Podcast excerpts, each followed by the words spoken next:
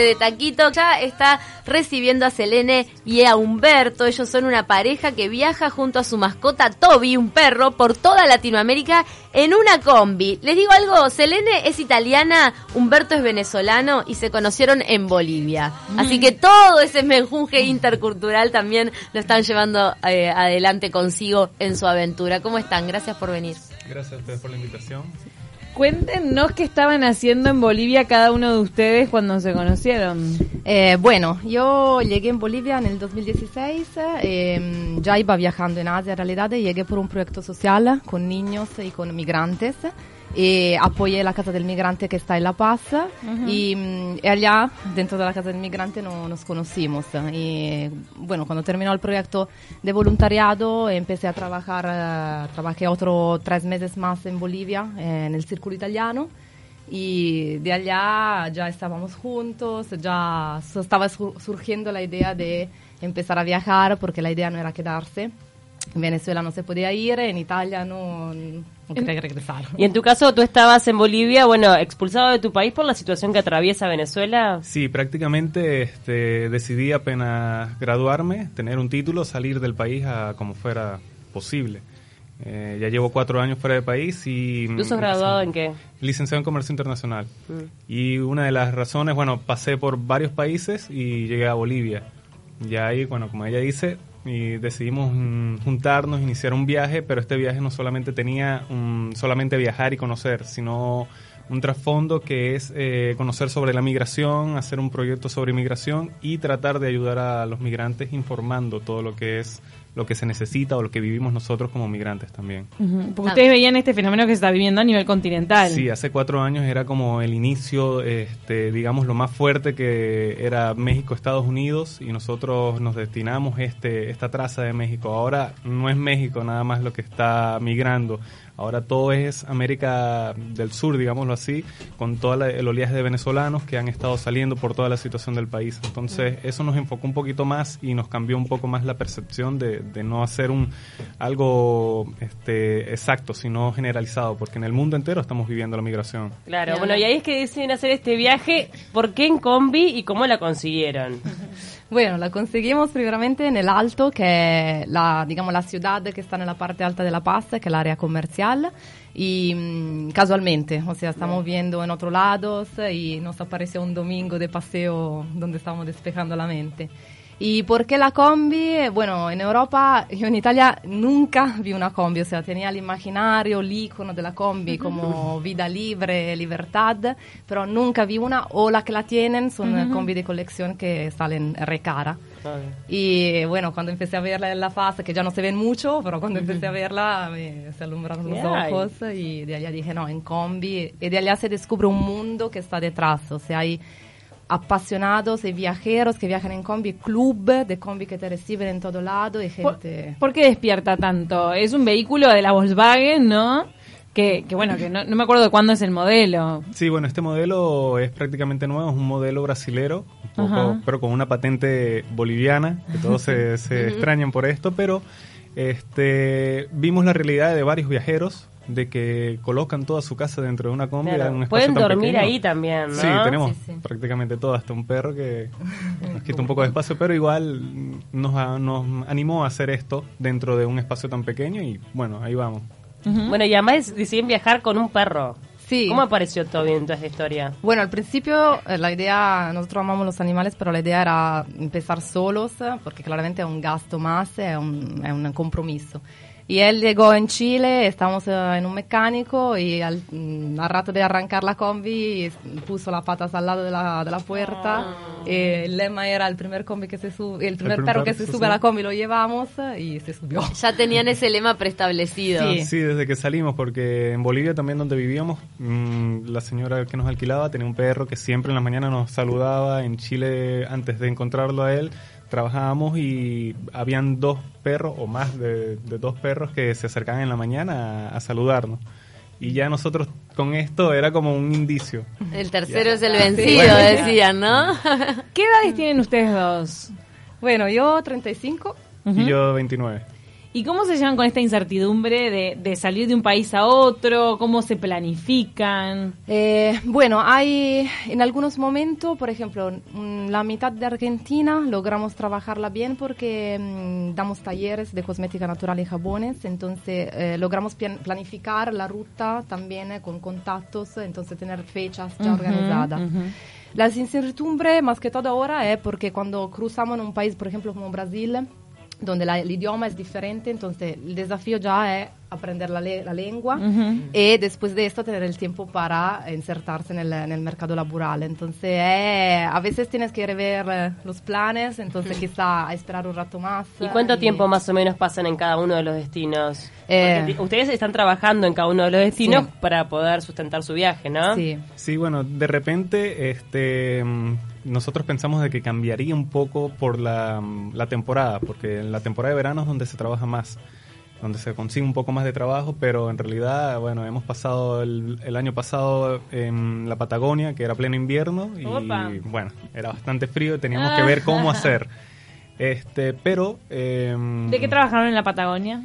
en la Patagonia prácticamente lo que hicimos fue visitar, hicimos algunos talleres, pero no era tan fácil este, conseguir un trabajo adecuado, ya que nieve es temporada de, de- de- de snowboard o Pero cosas ustedes de nieve. partieron con una cantidad de dinero como para distribuirlo y después eh, ir trabajando para poderse seguir sustentando. ¿Tienen la necesidad imperiosa de trabajar? ¿Cómo se manejan? Bueno, en nosotros iniciamos saliendo de Bolivia con lo que trabajamos y en realidad eh, eh, entrando a Chile ya se nos había acabado todo porque todo es tan económico y cuando pasas allá hay una un cambio de, de, de nafta o de gasolina que Mm. te quita todo.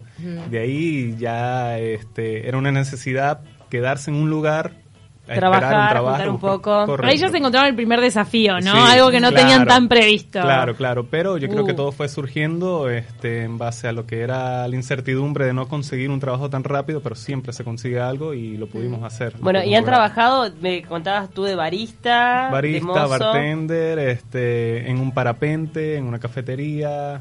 Mm, eh, talleres de cosmética, hacemos fotografía, video, intercambio, sí, entonces... ¿Lo viven con, con diversión, con espíritu aventurero o también ha habido momentos de angustia de, bueno, vamos a ver si vamos a poder sobrellevar esto?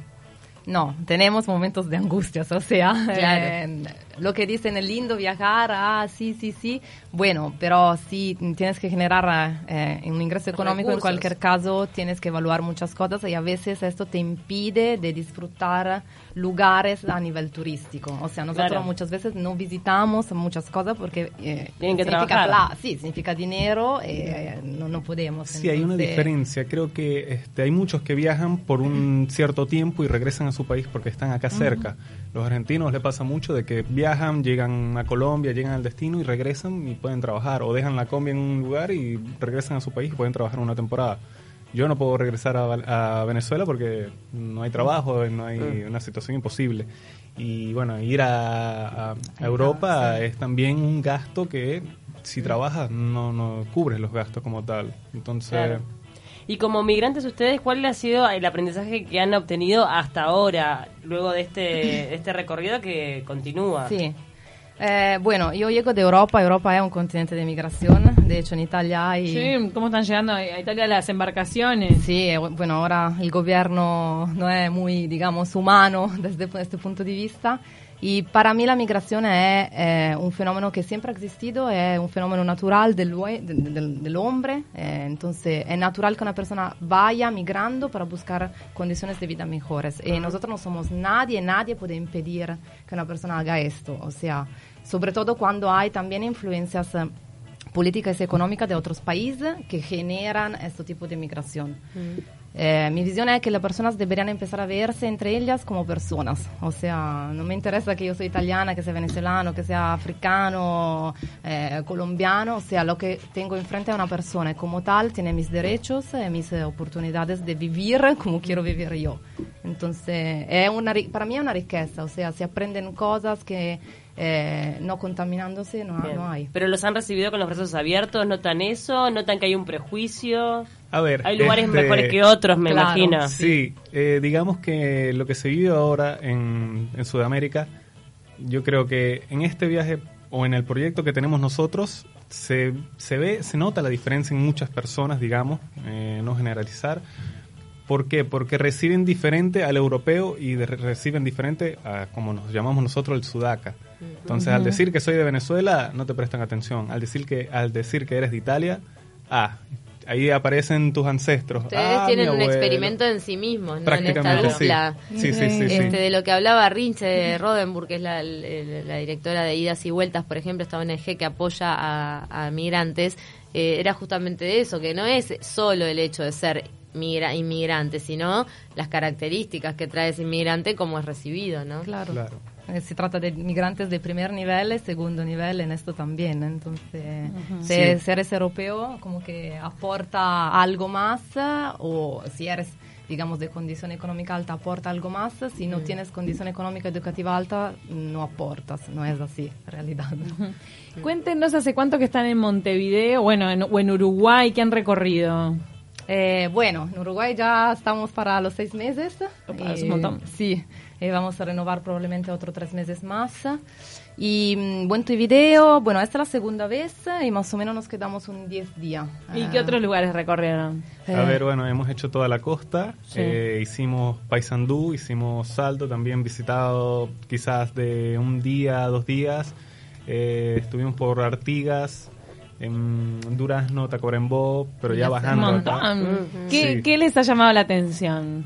Bueno, de la Uruguay. diferencia entre la costa y, y el interior. O sea, entre las personas, la naturaleza, la ciudad, te alejas de todo un mundo, eh, de todo un estrés, porque en realidad estar en una ciudad que nos ha pasado en todas partes es caótico, es manejar, es mm, no conocer a la persona realmente, Mm. porque todos están enfocados en, en el trabajo, en pagar sus deudas, pagar lo que sea, ritmo, llegan a la casa, sí, sí. es un ritmo ves a la persona en el interior es algo diferente, ya te invita un mate o te, se interesa en hablar contigo. Las charlas tienen eh, otro tiempo. Sí, Se dedica sí, mucho sí, tiempo a la charla. Bastante. Sí, sí, sí. Hablar- Bueno, los paisajes también. Hay rutas en el interior que son hermosas. La ruta 5 hacia Tacuarembó un- tiene un bosque inmenso y hay lugares donde siempre se puede acampar en Uruguay. Siempre hay al lado Bueno. del río, hay una mesita para la perrillera. Ah, es verdad. Sí, entonces... ¿Y están trabajando acá en Uruguay? ¿Han Sí, trabajado? sí. ¿Qué hacen? Sí, sí. Bueno, sí, los y- talleres han salido de ahí de a poco. Hemos intentado hacer otro tipo de talleres, de intercambios con la fotografía la publicidad, pero es un poco difícil. Eh, digamos que muchos se quejan de la situación y, bueno, se entiende porque en todos lados hay una situación diferente económica, pero nos hemos adaptado un poco más a los talleres y ¿Talleres de fotografía es? Eh, fotografía él, yo hago jabones artesanales y cosmética natural. Entonces, Mira qué buena. Sí, la onda a veces nos está- invitan también a unas eh, algunas ferias. Ayer estuvimos en una. ah, Sí, no, a Montevideo Pop-Up. el sábado y también ahí vendiendo, haciendo algunas charlas gratuitas este, y ahí vamos. Sí. Vos- además, vos, Humberto, usas tu, tu conocimiento en el tema fotografía y video para registrar todo lo que es este viaje. Sí, sí, sí, correcto. Eh, bueno, tenemos un blog, eh, en las páginas de las redes sociales como Pasos de Migrantes, ahí van a ver todo lo que hacemos nosotros y todo. Pasos lo- de migrantes de en todas las redes. En, sí, prácticamente. Sí. Bueno, YouTube un poco carente porque el tiempo a veces se nos Sí. falta, pero Instagram y Facebook sí, sí, sí, súper Es lo que llenamos de- del trabajo. Sí. Cuenten de los lugares de Latinoamérica que recorrieron, cuál lo- los, mo- los conmovió o los sorprendió más, que, que hayan quedado tipo, nunca me imaginé que me iba a encontrar con una cosa así.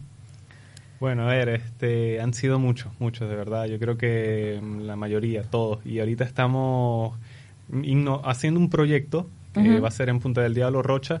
Entonces vamos a estar un poco más de tiempo ahí. Eh, nuestra idea es usar el bambú como medida sustentable o quitar el plástico de lo que son envases para las cremas corporales, cremas naturales. Entonces va a llevar un poco de tiempo y es lo que vamos a programar eh, dentro de estos días. ¿Se imaginan este, viajando en los próximos años? ¿Tienen ganas de en algún momento poner un punto final? decir, eh, elegimos este lugar y nos quedamos. Sí, bueno, la idea del proyecto en Punta del Diablo es también eh, para tener un lugar físico acá en América Latina donde quizá en un momento pararnos, eh, más que todo mm, para producir. O Bien. sea, lo que nos falta a veces es un espacio eh, físico donde producir la cosmética no es una cosa simple, necesita campo y hacerlo en tres dentro de una combi no es, no, no es muy, Claro. digamos, ideal. Entonces, o el tiempo para desarrollar proyectos en internet. Entonces, las páginas, las redes necesitan tiempo. Entonces, a veces un lugar físico